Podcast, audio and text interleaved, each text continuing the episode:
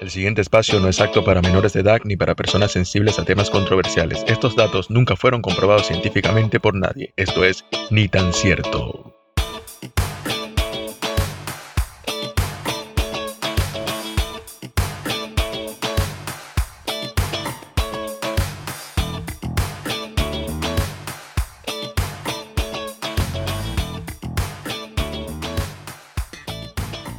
Bueno, bueno, bueno, señoras y señores, bienvenidos a un nuevo episodio de Ni tan cierto. Mi nombre es Pedro Pablo, directamente desde Venezuela, pero transmitiendo como todas las semanas desde el sur de América, Argentina específicamente, y mi compañero también directamente de Venezuela, pero transmitiendo desde la tierra del tequila y los tacos y la música ranchera México. Gerardo Maestre, Maestre Gerardo, nuevamente con nosotros. ¿Qué tal, amigo? Amigo, amigo, amigo, amigo, amigo, ¿cómo estás? ¿Cómo están todos? De verdad que me encanta la presentación que haces. Me gusta mucho porque representa, primero, de dónde vengo, obviamente Venezuela, segundo, dónde estamos y tercero, lo bonito que tiene este país que me recibió. De verdad que súper contento, amigo, agradecido con otro episodio más de Ni tan cierto. ¿Cómo estás, amigo? Ni, ni tan cierto, señores. Bienvenidos nuevamente. Excelente, amigo, excelente. Es que la verdad hay que siempre tener en cuenta de dónde venimos y también resaltar lo bonito de donde estamos. México lindo y querido y, Argentina también, una tierra hermosa donde actualmente vivo. Pero bien, excelente, excelente y contento de estar nuevamente en una semana, eh, en un nuevo episodio para toda la gente con mucho cariño, como siempre.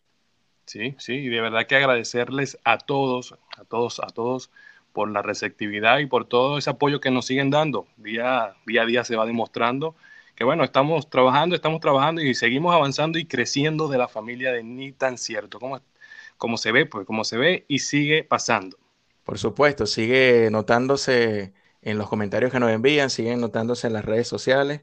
La comunidad Ni tan cierto está creciendo muy rápidamente en Instagram, hay que decirlo también, gracias por eso. Siempre decimos las, las redes sociales al final, pero también es bueno recordarlo al principio, arroba ni tan cierto podcast, por si acaso. Arroba ni tan cierto podcast es nuestra cuenta oficial de Instagram. Está creciendo muy rápido gracias al apoyo de todos ustedes. Sí, de verdad que sí. Agradecido totalmente, totalmente con el apoyo. Eso me gusta, eso me gusta, me gusta la vibra. Buena vibra, como siempre. Sabes que esta semana traemos un, episodio bastante, bastante también cargado de, de noticias, de noticias no, de información, porque todas las semanas traemos mucha información, más que noticias, pero siempre empezamos diciendo alguna, alguno que otro dato curioso, alguna que otra noticia de la semana. Yo voy a decir en esta oportunidad algo que de repente no es tan, no, no, está sonando mucho en la, en la televisión o en las redes sociales, pero se ha hablado de algo de eso, que es la luna azul. ¿Has escuchado algo de eso, amigo? Oye, he visto algo, he visto algo por las redes, ¿Qué me tienes con la luna azul en este año 2020? La luna azul, si alguno de, nuestros queridos oyentes lo ha escuchado o no, bueno, aquí le traemos el dato curioso. Es otro dato curioso para este 2020. No es porque sea primera vez que pasa, en realidad es un fenómeno que pasa cada dos años aproximadamente, y se trata de dos lunas llenas en el mismo mes, ¿sí? ¿Cuál es el dato curioso de esta oportunidad? O en este caso, que la segunda luna llena para este año cayó justamente en Halloween. Será el 31 de octubre, este sábado.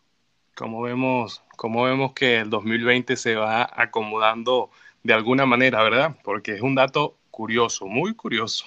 Bastante curioso, lo decimos todas las semanas, el 2020 trae siempre como que las eh, cosas increíbles ya, parece una película, y sí, quizás no es algo, digamos, no sé si terrorífico, no sé cómo decirlo, pero es bastante eh, bastante llamativo que esta, esta luna azul o esta segunda luna llena para este mes de octubre, recordemos que al, principio del mes hubo una luna llena y ahora va a haber otra antes de que finalice el mes, que sería el 31, la noche de Halloween específicamente. Se le dice que una luna azul no porque sea azul en su totalidad, tiene un nombre, una explicación un poco más científica, este, que no viene al caso, pero lo, lo, importante de eso es que van a ser dos lunas llenas en este mes y la segunda la noche de Halloween, justamente la noche, el día de brujas. La semana pasada hablamos de eso. Día de brujas. bueno, van a tener lunas llenas y aparte azulada. Van a tener las brujas luna llena y los hombres lobos, porque supuestamente los hombres lobos son los que se motivan con la luna llena. ¿No crees? Totalmente. Y si estás aquí escuchando, querido público, querida gente, queridos seguidores, y no escuchaste el, el, programa de la semana pasada, el especial de Halloween, puedes ir, te invitamos con cariño a que lo vayas y lo escuches, está muy bueno. Hablamos un poco de temas curiosos con respecto a la fecha. Y bueno, lo, recuerdo ahora que, que, digo esto de la luna azul o la luna llena para el 31 de octubre, que es mañana mismo. Sí, sí. Que hoy es viernes de ni tan cierto. Exactamente. Bueno, como dato, bueno, no, yo no traigo un dato, yo traigo una noticia, algo relevante por lo que está pasando y, y, y en cierto punto viendo cómo se va cambiando la historia. Eh, lo digo porque últimamente he visto que esta semana en los Estados Unidos siguen las olas de protesta. Quizás en redes o, noticias no se ve con tanta fuerza, pero siguen las olas de protesta. Y no es protesta, ya esto pasó a ser vandalismo. O sea, ya, ya perdieron como que la línea de, de los derechos que se están protestando o se están reclamando y se volvió vandalismo. Y lo digo porque esta semana pude notar que aparentemente hubo diferencias o hubo un asesinato, por decirlo de alguna manera u otra, de un policía hacia un afroamericano y parece que esto desató más que protesta, como digo, desató fue vandalismo porque empezaron a saquear Walmart y cuantas tiendas se encontraron en su camino. Entonces, sí estuve observando por ahí que tiene como que una mano interna, por decirlo así. Hay un tinte político, ahora que vienen las elecciones presidenciales, hay un tinte político fuerte y, y, bueno, se nota que hay diferencias bastante importantes con respecto a eso. 100%, 100%. Es lamentable que, que de repente una protesta por algo válido, obviamente eh, el tema del racismo es un tema muy fuerte en Estados Unidos y en el mundo, en todas partes del mundo, pero sobre todo en, en Norteamérica. Y, y, es válido que la gente proteste y es válido que, que cada vez más alcemos la voz en contra del racismo pero ya que lo agarren para saqueos y para ese tipo de vandalismo es totalmente inaceptable. Está bien que, que se repudie totalmente las acciones policiales o, o hasta personales, cívicas, en contra de, de, las personas de color, pero ya to tomar esas acciones para ir a saquear, a romper las cosas, ya no, ya, totalmente político, 100%. Sí, sí, porque pierde bastante la línea, pierde bastante la línea, pero bueno, si estamos viendo cómo el mundo está cambiando y obviamente hasta los ideales de las personas están cambiando de una manera muy drástica. Pero seguimos, amigos, seguimos. Seguimos. Yo estoy seguro, para cerrar esa noticia, que, que eso, esos actos vandálicos que vemos siempre en torno a estas protestas eh, no, no, son el pensamiento y el sentir de, de, toda la gente, de todo el pueblo. Sí, yo sé que son un grupo muy pequeño, pero cómo hacen daño, cómo hacen daño y bueno, ojalá también reciban su, su, merecido castigo en su momento.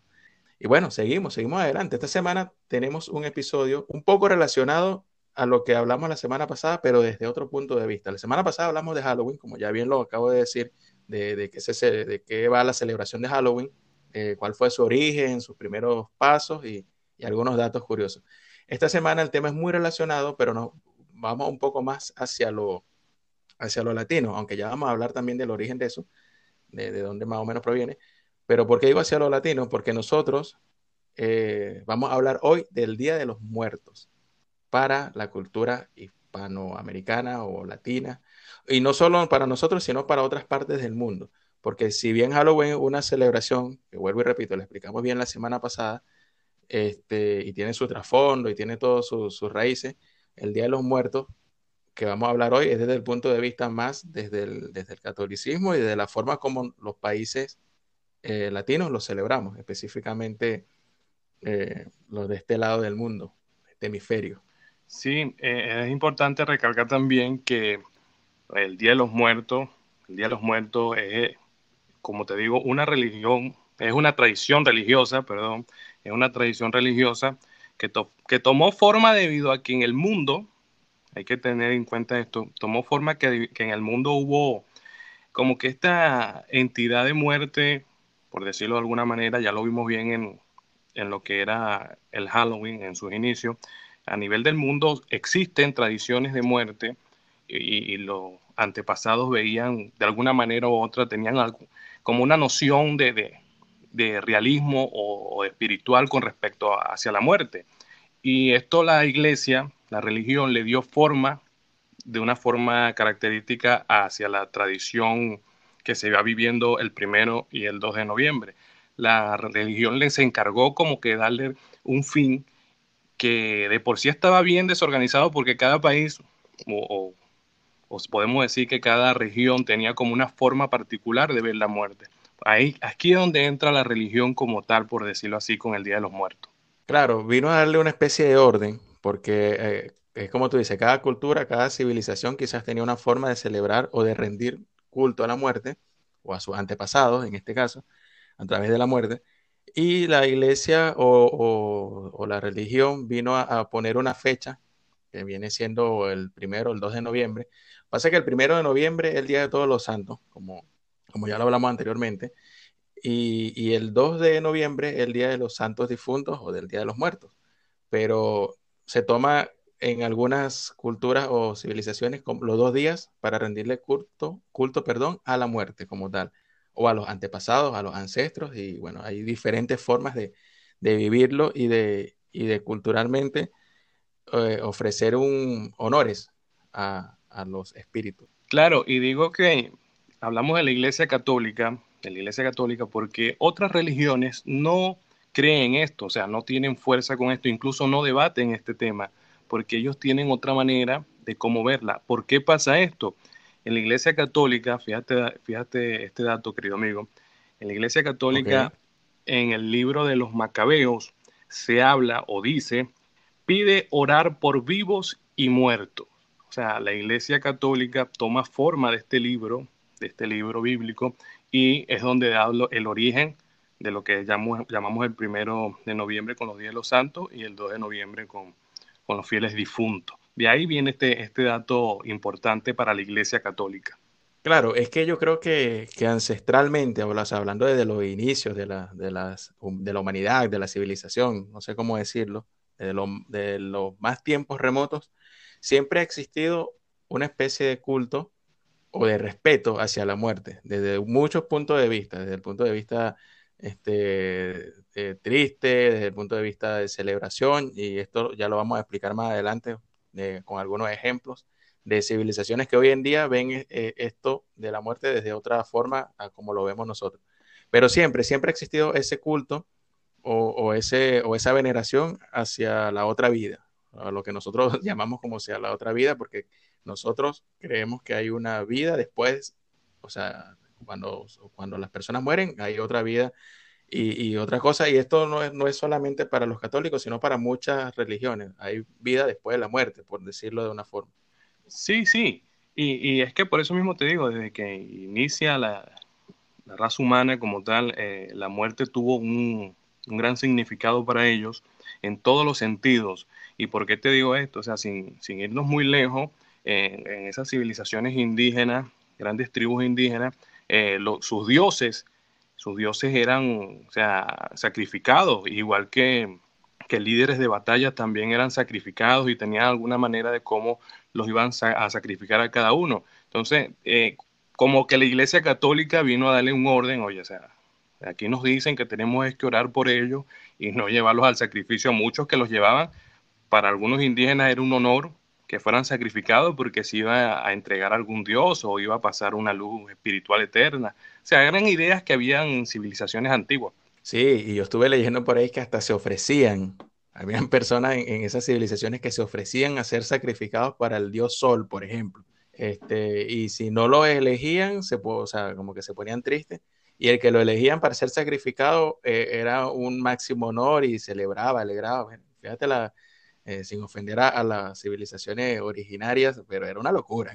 Alegres porque te van a sacrificar para, para un dios. Pero bueno, eh, son costumbres que, con las que el mundo se inició y que poco a poco se le fue dando forma a lo, a lo que hoy creemos y, y, a las cosas que hoy conocemos. Claro, claro, de verdad que esa es la forma que va tomando. Yo viendo, viendo la historia, eh, obviamente aquí en México, yo que vivo aquí en México, pues, o sea, lo he vivido, ya tengo ya dos años viviéndolo aquí y de verdad que es otra cosa, es otra cosa. Yo lo había, lo había visto en Venezuela de la manera de que se vive, pero al nivel que, que lo llevan aquí en México es una cosa, o sea, muy distinta. Eh, tiene un gran sentimiento religioso, porque aquí sí se, también se ve, se ve la muerte como ese, en esos momentos que se veía antiguamente. se veían de la manera no triste, o sea, de verdad que aquí en ese punto la muerte no se veía triste, sino que se veía que como un plano terrenal distinto. Y fíjate que eh, aquí en México eh, esto es una celebración muy antigua, muy antigua de la época prehispánica, cuando los mayas, los aztecas eh, sacrificaban a sus líderes, como ya lo veníamos diciendo, habían sacrificios y de lo llevaban de todas maneras, pero cuando hubo la, la conquista europea, cuando llegaron los europeos, viene el catolicismo a ponerle orden, como ya lo dijimos, inculca que fue el primero y el 2 de noviembre. Es de ahí donde las mismas tradiciones siguen estando, obviamente ahorita eh, de una manera cordial la iglesia no sacrifica a seres humanos, pero ya tienen, siguen como que con las mismas tradiciones, sin sacrificar, pero con un dote religioso. Ahora cambió es que tiene un dote religioso. Antes normalmente era un sacrificio de dioses, pues ya no. De esta manera ya no se vive aquí en México. Claro, eh, un buen dato que hablemos de México en este momento, porque en realidad eh, nosotros, digo los demás países latinos, celebramos el Día de la Muerte y, ya con decir celebramos es como mucho, porque no lo celebramos como tal. Por ejemplo, en Venezuela, de donde somos nosotros, eh, el Día de los Muertos en realidad es un día como, como triste para ir a la mayoría de las personas. Van al cementerio y, de alguna forma van a poner alguna ofrenda floral, a estar un rato con, sus familiares difuntos y como que rinden eh, homenaje en ese sentido o con alguna misa también. Eh, algunas oraciones, pero algo culturalmente algo como triste, recordar a los familiares del Día de los Muertos y, se ve mucho, no sé si llegaste a ir en algún momento al cementerio un Día de los Muertos y se ve mucho, mucho dolor, mucha gente recordando con tristeza a sus familiares. Pero eh, el caso de México, como ya lo has nombrado, es muy diferente, por lo que he visto. Yo no he ido a México, obviamente, pero ya que tú vives allá, lo, tienes la experiencia de verlo de cerca y, darte cuenta de, de por qué no es casualidad que el, Día de los Muertos o la celebración de los muertos en primero y 2 de noviembre en México ha sido declarado hasta Patrimonio Mundial de la UNESCO, porque es mucha, mucha cultura religiosa, es mucha cultura que, identifica al, mexicano como tal, la forma en cómo vive esta celebración, porque para ellos sí es una celebración religiosa y alegre, ¿no? Sí, de verdad que sí, es impresionante, es impresionante cómo se vive aquí de verdad que eh, eh, tiene algo muy alusivo a lo que es el mexicano de por sí. Y de verdad que me impresionó, ya lo he visto dos veces. Y cuando llegué, llegué algo perdido porque yo llegué con las ideas de Venezuela a cómo se vivía allá. Y obviamente cuando choco, o sea, había visto poco, cuando choco con eso, o sea, tuve como que, o sea, impresionado, bastante impresionado por lo que estaba viendo en ese momento. Y poco a poco fui entendiendo y poco a poco fui entendiendo y por eso ahora les traigo más o menos para que tengan una idea. Y, y, obviamente la intención aquí de la celebración, porque de verdad es una celebración del Día de Muertos, es una celebración, muchos obviamente se ponen tristes porque se acuerdan de sus familiares que ya no están, pero se ve como una fiesta. Aquí es un compartir, aquí es una alegría. Eh, se cree que ese día los difuntos llegan, se cree que ese día esos seres queridos están con ellos. Incluso, bueno, lo más, lo más relativo que se hace o lo más alusivo que se hace es el, altar de muertos. El altar de muertos, normalmente, eh, para los que tengan una idea, yo sé que, pues, sobre todo en Venezuela, nosotros hacemos que lo que es una especie de Navidad, que no tiene nada que ver con esto, pero es una especie de, de nacimiento. Aquí el altar también lleva como esa especie de nacimiento de luz. ¿A qué me refiero? Que en el altar obviamente eh, se ponen fotos de los familiares, se ponen fotos de los familiares o los seres queridos que, se quieran recordar y su principal cosa es que, bueno, se le pone comida, se le pone cosas que fueron de, esa persona en, vida, también se le coloca eh, flores de cempasúchil. Esto es una flor de color así anaranjada, naranja, esto es una flor naranja que se dice que esa flor encamina hacia la luz la, vida del, del, difunto. Se dice, y aquí se usa mucho esa flor para ese tiempo, se usa bastante. Eh, también hacen, bueno, hacen celebración, llevan mariachi, llevan eh, cantantes que, que, le gustaba en ese momento al difunto. Tiene, tiene gran, gran, gran emotivo ese, ese día. Se dice también, por lo que estuve viendo aquí, aquí el primero de noviembre, el primero de noviembre es como para los niños, o sea, es como para que los niños desciendan, es como para que los niños estén compartiendo.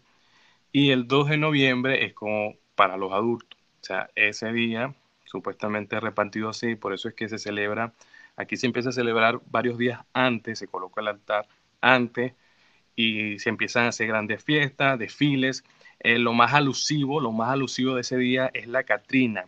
La Catrina es especie de una calavera, un esqueleto. Aquí la calavera, el esqueleto es algo muy religioso, lo ven muy espiritual, lo ven muy, muy, en otros países quizás lo ven con miedo, lo ven terrorífico, pero aquí es religioso, bastante religioso y la Catrina, se, incluso se hacen exhibiciones inmensas aquí de, formas de calavera, de, colores, de dulces, de todo tipo. De verdad que hay que vivirlo, o sea, quien tenga la, oportunidad de venir para una, celebración de Día de Muertos puede venir y, y va a conocer bastante la cultura mexicana, que es muy bonita en ese aspecto. Sí, me llama la, atención lo contradictorio de, la imagen de, la calavera, de la Catrina, como lo estás explicando. Lo contradictorio para la cultura de nosotros, que, lo vemos como algo mal, como algo, si se quiere, medio oscuro o terrorífico.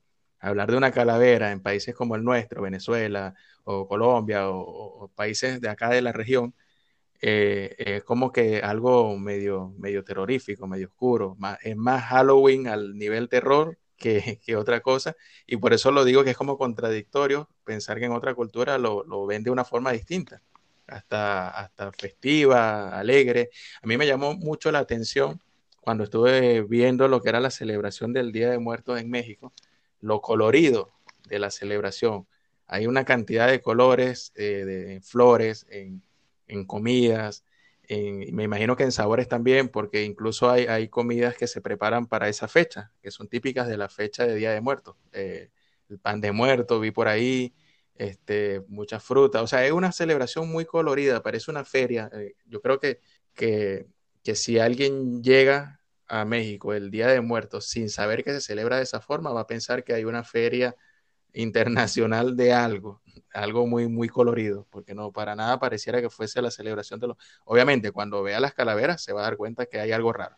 Sí, sí, es que eh, de por sí es una fiesta, es una fiesta, o sea, tú, uno lo llama feria, pero es una fiesta, esos días son una fiesta porque esos días son de recordar, esos días son de, de, contar las cosas positivas de ese difunto, por eso es que eh, la, se celebra, claro, aquí como México es tan grande, tan extendido, de verdad que eh, se celebra de distintas formas, tiene su, principio básico, pero cada pueblo, cada región tiene su forma de cómo llevarlo, ¿no? Pero es muy colorido, como dices tú, eh, todo tiene un son de alegría, todo tiene un son de, incluso, o sea, lo que más abunda, podemos decir que es la Catrina, y la Catrina se ve en todos los sentidos, pero en, todos, en todas las partes que uno quiera ir, eh, está alusivo a, lo bonito, a lo bonito. Fíjate que, que yo viendo aquí un poco de los datos curiosos de cómo celebran en otros municipios, en, otros, en otras localidades aquí en México, y hubo uno que me llamó bastante la atención, y es un pueblo llamado Pomuch, Pomuch Campeche, eso queda Campeche, Pomuch Campeche. En ese lugar, en el cementerio, para los días de festivo, exhuman los restos del familiar. Los que no tienen mucho tiempo, o sea, muchos años de enterrado, eh, los familiares llegan y exhuman los restos y sacan la osamenta del difunto y lo ponen en la mesa o lo colocan en, en donde vayan a estar para que comer juntos. Todos comen juntos y están los restos del difunto ahí. Eso no pasa en todo México, como lo digo, o sea, hay lugares específicos donde tienen cultura o sea, le dan una intención más fuerte, sobre todo en, los municipios indígenas, le dan una cultura muy fuerte y aquí en este que te estoy hablando, Pomus Campeche, exhuman a los restos del difunto y se sientan del lado de la usamenta a comer con él. ¿Qué tal? Qué, qué, detalle, qué compromiso que te inviten a cenar justamente en ese momento. eh, es raro, bastante raro.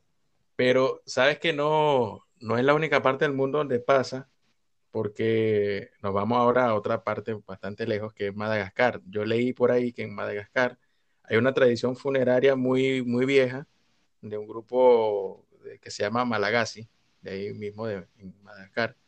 Y e, ellos, ellos tienen una celebración a la muerte. Ojo, esto no es el primero ni el 2 de noviembre, no, no tiene nada que ver con esto, pero tienen una, una celebración, este, no tiene nada que ver, digo, con respecto a la fecha pero tienen una celebración que ellos conocen como el regreso de la muerte, o, famadi, o famadiña, famadiana, algo así, no, sé pronunciarlo bien, debe ser algún, algún nombre típico.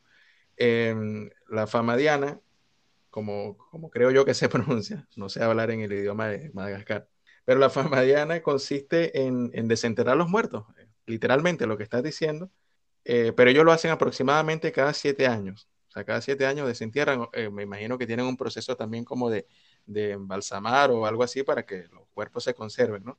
Y lo, cada siete años los desentierran, los visten con ropa nueva, con telas nuevas, hacen una procesión y, y los sientan en las mesas de sus casas, porque son se supone que son los difuntos familiares, y hacen una cena, comen con ellos, pasan un rato, porque ellos creen que los muertos han ido a reunirse con sus antepasados y por eso lo sacan de, la, de las tumbas, para que les traigan, como quien dice, esa sabiduría y esa experiencia de los antepasados para ellos. Por eso hacen eso, esa es la creencia que tienen ellos. Traen los muertos, eh, hacen una cena, comen y bueno, después hacen una procesión de regreso, van bailando y los vuelven a, a, colocar en su sitio hasta los próximos siete años. Esto no lo hacen en todo Madagascar, es un grupo muy pequeño y cada vez, sí leí que dicen que cada vez lo van haciendo con menos frecuencia, cada vez como que se ha ido perdiendo la tradición, pero es bastante raro y se parece mucho a lo que estás diciendo de, de México. Sí, pues de verdad que es bastante extraño, por decirlo así. Y aquí, o sea, aquí por lo que he podido ver, también se da mucha gente, sobre todo los jóvenes, ya no están con tanta fuerza, aún lo celebran, pero ya no están tan con tanta fuerza como los adultos. Y, y, aquí se da de que mucha gente se va al, al cementerio después de las 7 de la noche y ahí se quedan hasta las 3, 4 de la mañana haciendo un compartir. O sea, no, ahí no están llorando, ahí no nada, ahí lo que están riéndose, eh, echando historia, o sea, todo lo que puedas imaginar de un compartir, pero al lado de la tumba del difunto. Incluso muchos se van desde las, antes que caiga la noche y tienen algo que llaman el alumbrado. Es donde todo el cementerio, toda la multitud que esté ahí, en lo que caiga la noche, encienden una vela como que se vea, o sea, desde muy lejos, que se vea lo que es las flores y, se vea el camino hacia dónde tienen que ir. La creencia es que los espíritus pueden ver hacia dónde van, dónde van a estar, dónde está cada familiar. Bueno, imagínate, imagínate el nivel de, de diferencia cultural que hay entre, entre, y entre nosotros, porque estamos hablando de, del mismo continente, pero, pero separados evidentemente por una cultura muy marcada, porque yo no me imagino lo que sería ir al cementerio a hacer un compartir con nadie. Ya el cementerio de por sí para nosotros tiene una vibra rara, entonces no me veo diciéndote, oye Gerardo, vamos a aprovechar el Día de los Muertos y nos reunimos en el cementerio, nos tomamos un café, hacemos una parrillita. Oye, no, no, no me veo en eso. Y ahorita si estamos en el cementerio de Venezuela, o nos sale un muerto o nos sale un ladrón. Algunos Pero como otro dato, otro dato para las personas que quieran conocer un poco más de, de, la cultura mexicana para, eso, para esa fecha tan importante eh, aquí de México, eh, puede ver la película de Coco. Esta película que produjo Walt Disney. Esta película de verdad que yo, o sea, tuve la oportunidad de verla y sé que muchos de ustedes la vieron. Los que no, se la recomiendo. Buena película. Esta película, o sea, fue muy exacta. Fue muy exacta con la, con la tradición de aquí de México, fue muy exacta. Incluso todos, todos los mexicanos están muy contentos con esa película porque se acentuaron bien las formas de, de sus raíces y quien no la ha visto por, la puede ver, va a conocer bastante, se va a dar cuenta de muchas cosas. Eh, de verdad que está muy exacta. Incluso con esa película hubo un pequeño detalle que Walt Disney quiso como en el 2013 quiso apoderarse del nombre del Día de Muertos y obviamente no se lo permitieron porque ellos quisieron comprar como todos los derechos relativos a ese nombre y obviamente no se lo permitieron porque ya el Día de Muertos como celebración y obviamente aquí en, en México, que ya es un patrimonio declarado por la UNESCO. O sea, ya le, tuvieron que ingeniarse otra y de ahí, de ahí donde nace Coco. Y Coco nace por una señora que cuando estaban los directores haciendo la investigación previa para la película, llegaron a conocer a una señora, una, una, señora ya bastante avanzada de edad, que le decían Coco. De ahí es donde nace la idea de esta película. Así que el que no la vio, la puede ver y se dará cuenta de muchas cosas. Claro, y es bastante, bastante bueno decirlo, porque, porque muchas veces cuando hacen una producción de este tipo para, para homenajear o para mostrar un poco de, de, alguna cultura o de algún tema específico, la mayoría de las veces la gente no queda conforme. Siempre dice, no, faltó, faltó tal cosa, o no, no me gustó cómo, cómo contaron la historia, o no es tan así, o exageraron. Siempre hay algún detalle, y, de verdad que que fue bastante bien aceptada por el pueblo mexicano, la forma como Disney consiguió desde una película animada, eh, eh, como que caracterizar lo que era la, la, celebración o lo que es la celebración en sí del Día de los Muertos y, y, por eso la película fue muy, muy bien recibida, muy bien elogiada, no solo por México, sino por el mundo. Si no han visto la película, como ya ha dicho Gerardo, se la recomiendo, hay que verla porque muestra mucho o con mucha precisión eh, lo que estamos hablando hoy, el tema de la celebración del Día de, los Muertos para el pueblo mexicano. Patrimonio Mundial de la UNESCO, ya lo hemos dicho en varias oportunidades, pero, pero es como eh, para, para, sintetizar todo, para resumirlo, este, es una celebración bastante, bastante colorida, bastante alegre, muy diferente a como nosotros, vuelvo y repito, vemos el, el hecho de la muerte, el hecho de, de ver a, los difuntos es muy diferente como, como se vive en México, principalmente, que como lo vivimos nosotros acá en, bueno, en Venezuela y en los países de, de Sudamérica. Yo creo que, que de verdad ya, ya bastante resumido el tema del día, de la celebración del Día de los Muertos para, para México y para los otros países, pero quiero, antes de cerrar, antes de terminar el programa, también dar unos datos de, ya hablamos de Madagascar, que tiene una celebración muy parecida a lo que dijiste en México, en esa, en esa comunidad mexicana que, que exhuman los muertos, los cuerpos. En Indonesia también hay, hay, pasa algo raro, que no es el Día de los Muertos como tal, pero lo voy a dar como un dato curioso. Hay una región en Indonesia que se llama Tanah Toraja. Esta región eh, hablan de, los muertos como, o, o, mejor dicho, cuando las personas mueren, ellos piensan que hacen un viaje hacia una tierra que se llama Puya, que ellos lo, lo denominan como tierra, o la traducción para ellos es tierra de almas o tierra de las almas.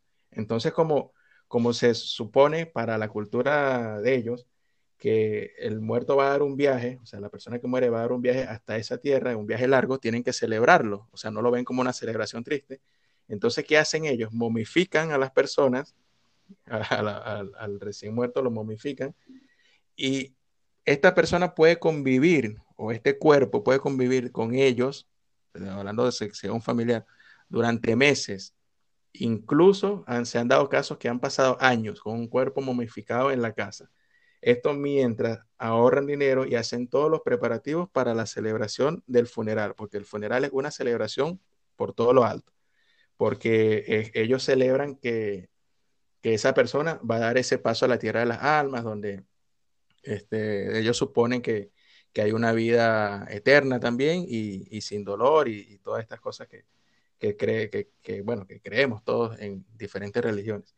Y eh, en esta, cuando ya por fin reúnen el dinero para esta celebración, hacen un evento donde bailan, cantan, beben y hacen una extraña procesión balanceando el cuerpo de un lado a otro hasta que llegan al, sitio donde lo van a enterrar. Me llamó la atención mucho este dato porque momificar un, una persona vuelvo y repito, para nuestra cultura es rarísimo, es mucho dolor y ellos lo ven totalmente diferente, lo ven desde el punto de vista de celebración, lo momifican hasta que, bueno, reúnen el dinero para hacer la... ¿Tú te imaginas que te, te, llegue a invitar a una casa esa algún día? Eh, Pedro, pasa por aquí, siéntate, ven, tómate una taza de café con nosotros. Y te sientes tú y ves al lado una, un muerto momificado. Epa, epa. sí, epa. sí, sí. Eh, mm, ¿Sabes? Mejor vengo otro día porque no. Eh, tengo yo, yo bueno, en este punto yo quiero como que, sea, mi opinión con respecto a esto de verdad que es muy abierta, obviamente por lo que hemos leído y poco a poco vamos aprendiendo, vemos que, que bueno, todo el mundo tiene diferentes colores y diferentes sabores y cada quien vive o tiene sus tradiciones particulares. Fíjate que nosotros en Venezuela sí, sí tenemos mucho respeto con respecto a lo que se habla de, la muerte, ¿no? Tenemos mucho respeto y es un síntoma de, dolor, por decirlo así.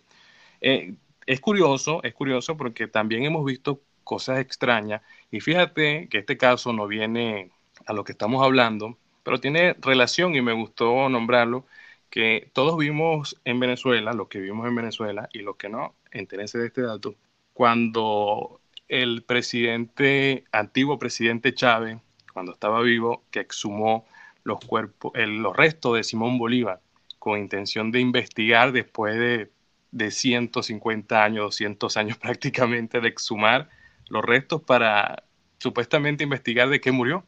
Y, y ya todos los que vimos esa noticia sabemos cómo terminó. Prácticamente las seis, siete personas que estaban encargadas de, de sacar los restos de Bolívar, eh, todos murieron, incluyendo Chávez, y ya vimos cómo murió Chávez. Sí, exactamente, ya, ya todos sabemos cómo, cómo terminó esa historia de, de esas personas, incluyendo a Chávez, el expresidente. Y bueno, si, si alguno de los que están escuchando, nuestros seguidores de otros países, no sabían este dato, lo pueden buscar en internet, hay mucha información, porque de verdad fue bastante extraño. Nosotros, inclusive nosotros como venezolanos, en ese momento nos hicimos muchas preguntas. ¿Por qué? ¿Por qué están haciendo eso? ¿Cuál es la finalidad? Obviamente ellos dieron una final, su versión, que era para ver de qué había muerto, o sea, realizarle una autopsia, para saber cómo habían sido las condiciones de muerte del Libertador. Pero eso era historia, ya, yo creo personalmente que ya eso pasó, ya quedó en la historia, ya los libros de historia están escritos, y eso ya tenía un trasfondo, y ahí fue donde nosotros empezamos a dudar de cuáles eran las verdaderas intenciones de, esta, de esta operación, por decirlo de alguna forma. Y yo creo que se levantaron muchos rumores entre la comunidad venezolana e internacional también, eh, donde decían que era eh, hechicería, que eran para actos de hechicería. Obviamente nada está confirmado porque eso no sale en las noticias, pero eh, fueron rumores que tomaron mucha fuerza y que pueden ser ni tan ciertos. Y, estaría bueno como para dejar ese tema abierto ya que lo mencionas para un próximo programa. Sí, sí, puede quedar abierto y, bueno, no nada más el, del presidente Chávez, también puede ser de otro presidente o otros temas con relevancia a eso. Puede quedar abierto, puede quedar abierto. Por supuesto, hay, muchas cosas misteriosas que, vamos a seguir hablando en los próximos programas. Así que hemos llegado al final por esta, por esta semana, por este episodio de, esta emisión del Día de los Muertos. Esperamos que, les haya sido de su agrado y que lo sigan compartiendo eh, con sus familiares, amigos y en sus redes sociales también. Y ya que digo redes sociales, recuerden seguirnos en Tan Cierto Podcast, arroba Tan Cierto Podcast, en Instagram, arroba Maestre Gerardo con dos o al final, arroba Pedro Criba, que soy yo. Y bueno, ha sido todo por esta semana. Bueno, sí, súper contento y agradecidos con todo por su atención. Por este lado se despide Maestre Gerardo, Gerardo Maestre. Un gusto, nos estamos oyendo. Pedro Pablo desde este lado, como todas las semanas. Ha sido un placer. Nos vemos la próxima semana o nos oímos la próxima semana. Así que chao.